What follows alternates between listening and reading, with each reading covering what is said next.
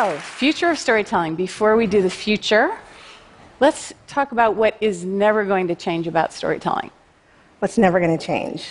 Obviously, I think good stories are never going to change. The need for people to gather together and exchange their stories and to talk about the things that feel universal. The idea that we all feel a compelling need to watch stories, to tell stories, to share stories. Um, sort of the gathering around the campfire to discuss the things that tell each one of us that we are not alone in the world. Um, those things to me are never going to change. Like that essence of storytelling is never going to change. Okay. Um, in preparation for this conversation, I checked in with Susan Lyne, who was running ABC Entertainment when you were working on Grey's Anatomy. Yes. And she said that there was this indelible memory she had of your casting process, where without discussing it with any of the executives, you got people coming in to read for your scripts, and every one of them was the full range of humanity. You did not type anyone in any way, and that it was completely surprising. Um, so she said, in addition to retraining the studio executives, you also, she feels, and I think this is, I agree, uh, retrained the expectations of the American TV audience. So, what else does the audience not yet realize that it needs? what else do they not yet realize? Well, I mean, I don't think we're anywhere near there yet. I mean, we're still in a place in which, you know, we're far, far behind what looks like the real world in actuality. Like, I wasn't bringing mm-hmm. in a bunch of actors who looked very different from one another simply because I was trying to make a point and I wasn't trying to do anything special. It never occurred to me that that was new, different, or weird. Mm-hmm. I just brought in actors because I thought they were interesting. And to me, the idea that it was completely surprising to everybody, um, I didn't know that for a while.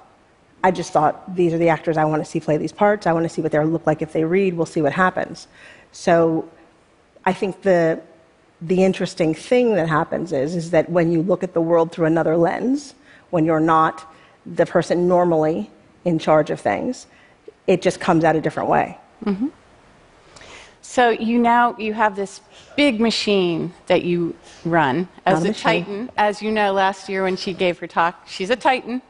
Um, so what do you think is going to happen as we go on? There's a huge amount of money involved in producing these shows. Um, while the tools of making stories have gone, gotten greatly democratized, there's still this large distribution, you know, people who rent networks who rent the audience to advertisers and make it all pay. How do you see the, the business model changing now that anyone can be a, a, storyteller? I think it's changing every day. I mean, the rapid, rapid change that's happening is amazing. Mm-hmm. And I feel, I mean, the panic is palpable. And I don't mean that in a bad way. I think it's kind of exciting. The idea that there's sort of um, an equalizer happening that sort of means that anybody can make something is wonderful. I think there's something scary in the idea that you can't find the good work now. Mm-hmm. There's so much work out there. I think there's something like 417 dramas on television right now and at any given time in any given place but you can't find them. You can't find the good ones. So there's a lot of bad stuff out there because everybody can make something. It's like if everybody painted a painting. You know, there's not that many good painters. So, but finding the good stories, the good shows, is harder and harder and harder because if you have one tiny show over here on AMC and one tiny show over here over there, finding where they are becomes much harder. Mm-hmm. So I think that ferreting out the gems and finding out who made the great webisode and who made this it's, I mean, think about the poor critics who now are spending 24 hours a day trapped in their homes watching everything. it's not an easy job right now. So the distribution engines are getting, you know, more and more vast, but finding the good programming for everybody in the audience is getting harder. And unlike the news, where everything's getting winnowed down to just who you are, um, television seems to be getting, and by television I mean anything you can watch television on, shows on, seems to be getting wider and wider and wider. And so anybody's making stories, and the geniuses are sometimes hidden, but it's going to be harder to find. And at some point, that will collapse. People keep talking about peak TV. Mm-hmm. I don't mm-hmm. know when that's going to happen. I think at some point, it'll collapse a little bit and we'll sort of come back together. I don't know if it'll be network television. I don't know if that model is sustainable. What about the uh, the model that you know Amazon and um, and Netflix are throwing a lot of money around right now? That is true. Um, I think it's an interesting model. I mean, I think there's something exciting about it for, for content creators. I think there's something exciting about it for the world. I think there's something exciting about it. The idea that there are programs now that can be in multiple languages with characters from all over the world that are appealing and come out for everybody at the same time is exciting. I mean, I think the international sense that television can now take on makes sense to me, that programming can now take on. Television so much is made for, like, here's our American audience, we make these shows, and then they shove them out into the world and hope for the best, as opposed to really thinking about the fact that America is not it. I mean, we love ourselves and everything, but it's not it. And it should be um, take, we should be taking into account the fact that there are all of these other places in the world that we should be interested in while we're telling stories. It makes the world smaller. It, um, I don't know, it just, I think it pushes forward the idea that the world is um, a universal place and our stories become universal things. We stop being other. You've um, pioneered, as far as I can see, um, interesting ways to launch new shows too. I mean, when you launched Scandal in 2012, there was this amazing groundswell of support on Twitter that the likes of which nobody had seen before. Um, do you have any other uh, tricks up your sleeve when you launch your next one? or what do you think will happen in that Um, We regard? do have some interesting ideas for, for um, we're- we have a show called Still Star Crossed that's going to come out this summer. We have some interesting ideas for that. I'm not sure if we're going to be able to do them in time. I thought they were very fun and funny. But, you know, the idea that we would live tweet our show was really just us thinking that would be fun. We didn't realize that the critics would start to live tweet along with us. But the fans, you know, getting people to be a part of it, making it more of a campfire. You know, when you're all on Twitter together and you're all talking together, it is more of a shared experience. And finding other ways to make that possible and finding other ways to make people feel engaged is important. Mm-hmm. So, when you have all those different people making stories, and only some of them are going to break through and get that audience somehow, how, how do you think storytellers will get paid? I actually have been struggling with this concept as well. Like, is it going to be a subscriber model? Um, are people going to say, like, I'm going to watch, you know, this particular person's shows, and that's that's how we're going to do it? Yeah, I think we should buy a passport to Shondaland, right? I don't know about that, but yeah, that's a, that's a lot more work for me. But I do think that there are going to be different ways, but I don't know necessarily. I mean, a lot of, I'll be honest and say, a lot of content creators are not necessarily interested in being distributors, mainly because what I dream of doing is creating content.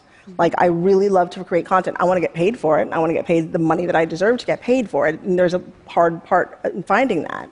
But I also want it to be made possible for you know, my, the people who work with me, the people who work for me, everybody to sort of get paid in a way and they're all making a living. How it gets distributed is, is getting harder and harder. How about the many new tools, you know, VR, AR? Um, I find it fascinating that you can't, you can't really binge watch, you can't fast forward in those things. How, how, what do you see as the future of those for storytelling? I've spent a lot of time um, in the past year just exploring those, getting lots of demonstrations and paying attention. I find them fascinating, mainly because I think that I think most people think of them for gaming, mm-hmm. and I think most people think of them for things like action. And I think that there is a sense of intimacy that is very present in those things. The idea that, picture this, you can sit there and have a conversation with Fitz, or at least sit there mm-hmm. while Fitz talks to you, President Fitzgerald Grant III, while he talks to you about why he's making a choice that he makes. And it's a very heartfelt moment. And instead of you watching a television screen, you're sitting there next to him and he's having this conversation. Now, you fall in love with a man while he's watching, you know, I was doing it from a television screen. Imagine sitting next to him. Or being with a character like Huck, who's about to execute somebody. And instead of having a scene where, you know, he's talking to another character very rapidly, he goes into a closet and turns to you and tells you, you know, what's going to happen and why he's afraid and nervous. It's a little more like theater, and I'm not sure it would work, but I'm fascinated by the concept of something like that and what that would mean for an audience. And to get to play with those ideas would be interesting. And I think for you know my audience, the, the you know the people who watch my show, which is you know women 12 to 75, there's something interesting in there for them. Mm-hmm. And how about the input of the audience? How interested are you in the things where the audience can actually go up to a certain point and then decide, oh, wait, I'm going to choose my own adventure, I'm going to run off with Fitz, or I'm going to run off? Oh, the choose your own adventure stories. I have a hard time with those. And not necessarily because I, you know, I want to be in control of everything, but because I, when I'm watching television or I'm watching a movie, I know for a fact that a story is not as good when I have control over exactly what's going to happen to somebody else's character. You know, if I could tell you exactly what I wanted to happen to Walter White, that's mm-hmm. great, but the story is not the same and it's not as powerful. You know, if I'm in charge of how The Sopranos ends, then that's lovely, and I have an ending that's nice and satisfying, but it's not the same story and it's not the same emotional impact. I can't, I'm just really, I can't stop imagining what that might be. Sorry, you're losing me for a minute. But what's wonderful is, is I don't I don't get to imagine it because Mm-hmm. you know they have their Vince has his own ending, and it makes it really powerful to know that somebody else is told. You know, if you could decide that you know in Jaws the shark wins or something, it it doesn't do what it needs to do for you. Mm-hmm. The story is the story that it's told, and you can walk away angry, and you can walk away debating, and you can walk away arguing, but that's why it works. That is why it's art. Otherwise, it's just a game. And games can be art, but in a very different way. Gamers who actually sell the right to sit there and comment on Mm. what's happening. To me, that's more community than storytelling. Well, and that is its own form of campfire. Like I don't discount that as, a, as a form of storytelling, but it is a it is a group form, I suppose. All right, what about the super, super, sh- the fact that everything's getting shorter, shorter, shorter? And, you know, Snapchat now has something it calls shows that are one minute long. It's interesting. Um, part of me thinks it sounds like commercials. I mean, it does, like sponsored by. But part of me also gets it completely. There's something really wonderful about it. If you think about a world in which most people are watching television on their phones, if you think about a place like um, India, where that's where most of the input is coming in and that's where most of the product is coming in, shorter makes sense. Um, if you can charge people more for shorter periods of content, some distributor has figured out a way to make a lot more money. If you're making content, it costs less money to make it and put it out there. And by the way, if you're 14 in short attention span theater like my daughter, that's what you want to see. That's what you want to make. That's how it works. And if you do it right and it actually feels like narrative, people will hang on for it no matter what you do. I'm glad you raised your daughters because that's, I'm wondering how are they going to consume entertainment and also not just entertainment, but news too. When they're not, I mean, the algorithmic robot overlords are going to feed them what they've already done. How do you think we will correct for that and make people well rounded citizens? Uh, well, me and how I correct for it is completely different than how somebody else might do it. Um, I'm Feel free to speculate. I really don't know how we're going to do it in the future. I mean, my poor children have been the subject of all of my experiments. um, we're still doing what I call Amish summers, where I turn off all electronics and pack away all their computers and stuff and watch them scream um, for a while until they settle down into like an electronic free summer. Um, but honestly, it's a very hard world in which now, as grown-ups, we're so in- interested in you know watching our own thing, and we don't even know that we're being fed sometimes just our own opinions. You know the way the way it's working now, you're watching a feed, and the feeds are being corrected so that you're only getting your own opinions, and you're feeling more and more right about yourself. Mm-hmm. So how do you how do you really start to discern? It's getting a little bit disturbing. So maybe it'll overcorrect, maybe it'll all explode, or maybe we'll all just become. I, I hate to be negative about it, but maybe we'll all just become more idiotic.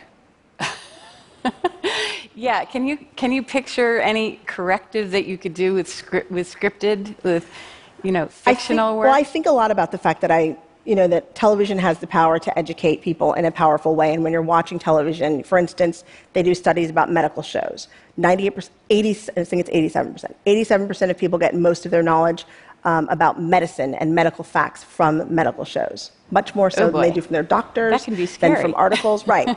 So you want to be accurate. So we work really hard to be accurate, and every time we make a mistake, I feel really guilty, like we're going to do something bad. But we also give a lot of good medical information there are so many other ways to give information on those shows. People are being entertained, and maybe they don't want to read the news, but there are a lot of ways to give fair and unbiased information out on those shows, not in some like creepy, like we're going to, I don't know, control people's minds way, mm-hmm. but in a way that's sort of very interesting and intelligent and not, not about pushing one side's version or the other, like giving out the truth. It would be strange, though, if television drama was how we were giving the news. It would be strange, but a lot of what you, I gather, a lot of what you've written as fiction has become prediction this season. You know, Scandal has been very disturbing for that reason. You know, we have this show that's about politics gone mad. And basically, the way we've always told the show, you know, everybody pays attention to the papers, we read everything, we talk about everything, we have lots of friends in Washington. And we'd always sort of done our show as a speculation. We'd sit in the room and think, what would happen if the wheels came off the bus and everything went crazy? And that was always great, except now it felt like the wheels were coming off the bus and things were actually going crazy. So the things that we were speculating were really coming true. I mean, we had our, our season this year was going to end with the Russians um, controlling the American election. Oh, and dear. we had, I mean, we'd written it, we'd had planned for it, it was all there. And then the Russians were suspected of being involved in the American election. And we suddenly had to change what we were going to do for our season. I walked in and I was like, that scene where our mystery woman starts speaking um, Russian, we, we have to fix that and figure out what we're going to do that just comes from extrapolating out, you know, from what we thought was going to happen or what we thought was crazy. Uh Oh, that's great. So, where, where else in the US or elsewhere in the world do you look? Uh, who's doing interesting storytelling right now? I don't know. There's a lot of interesting stuff out there.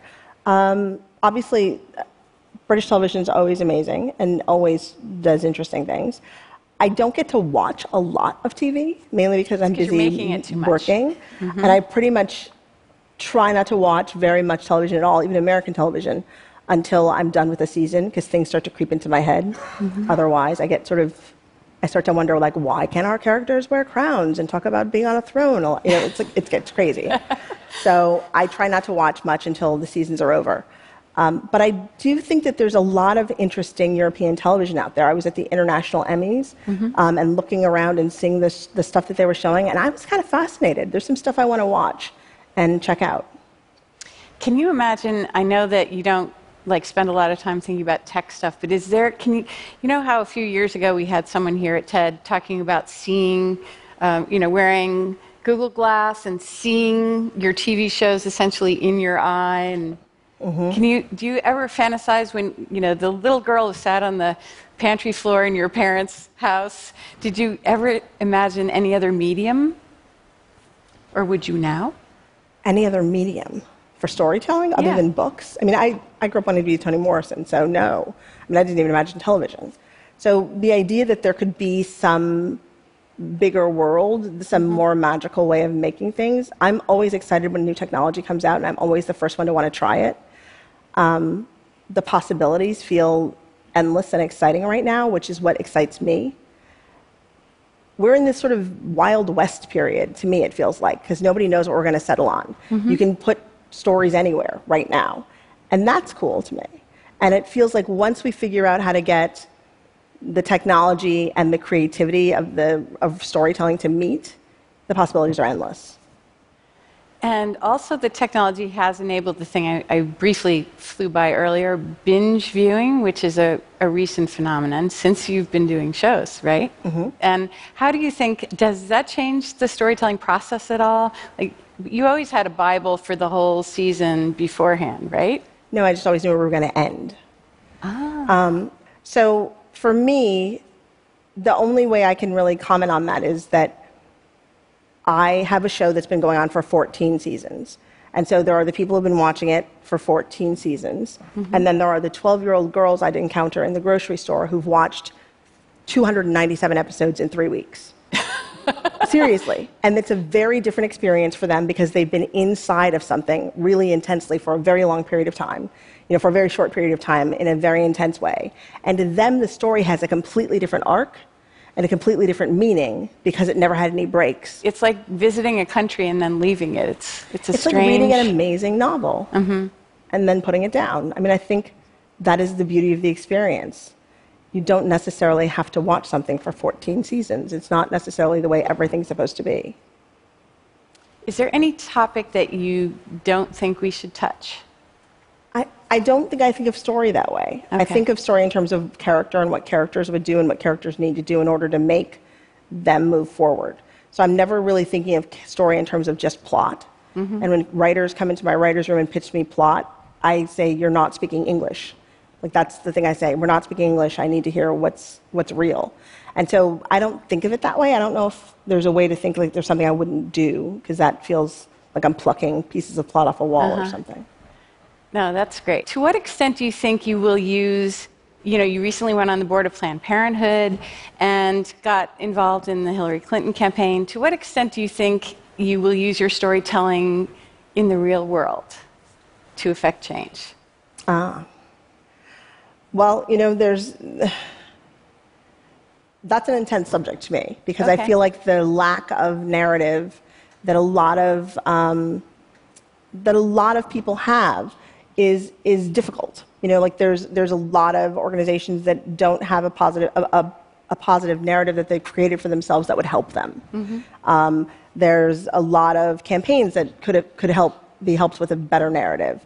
Um, we could the Democrats could do a lot with a with a very strong narrative for themselves. There's a lot of different things that could happen in terms of using a storytelling voice, and I don't mean that in a fiction way. I mean that in the same way that you know any speechwriter would mean it, and I I see that, but I don't necessarily know that that's like my job to do that.